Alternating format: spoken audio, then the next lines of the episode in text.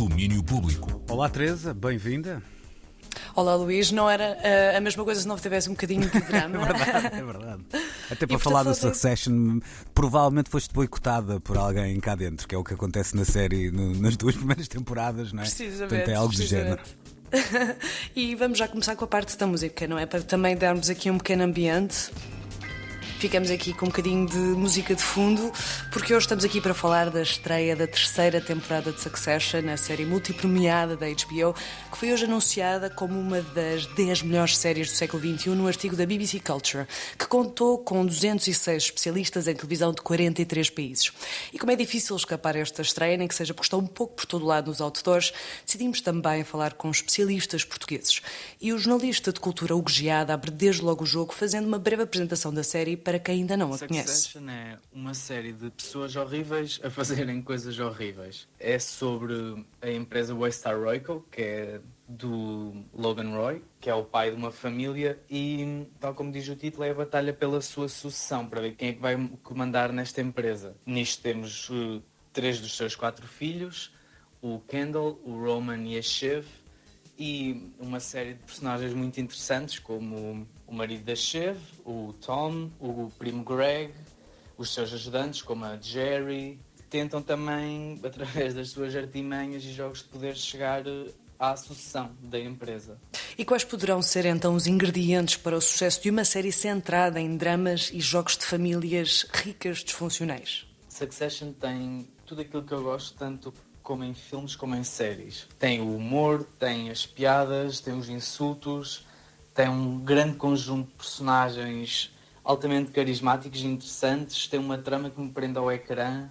É, é uma série muito especial. É, há muita gente que, inclusive eu, que não, não consegue perceber como é que é possível ficarmos tão interessados e apaixonados por estas personagens tão horríveis, mas eu acho que se trata mesmo de um estudo de personagem.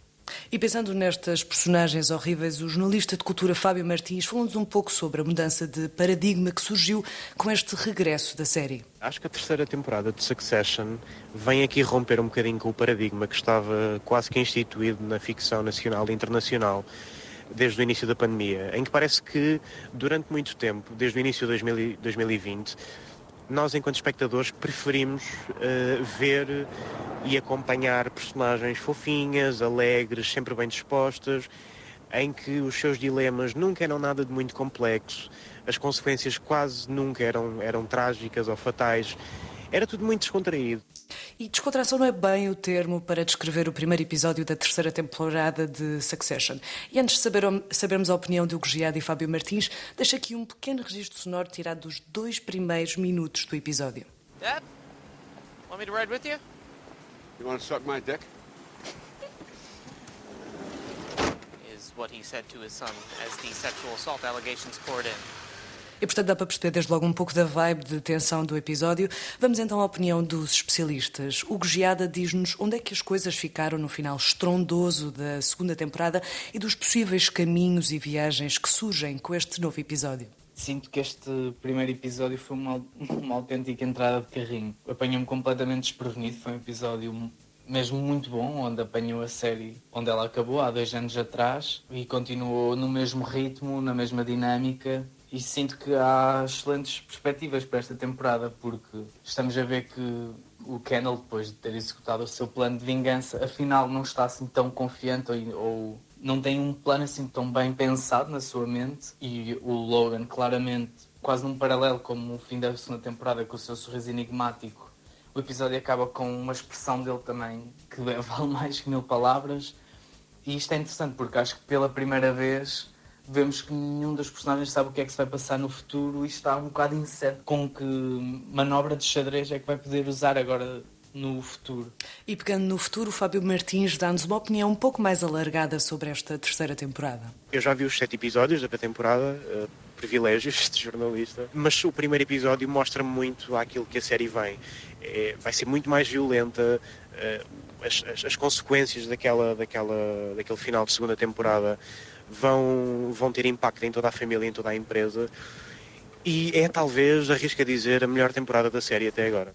E portanto há coisas que ficam melhor com o tempo e Succession parece entrar nesse registro. O primeiro episódio da terceira temporada já está disponível para ver na HBO Portugal.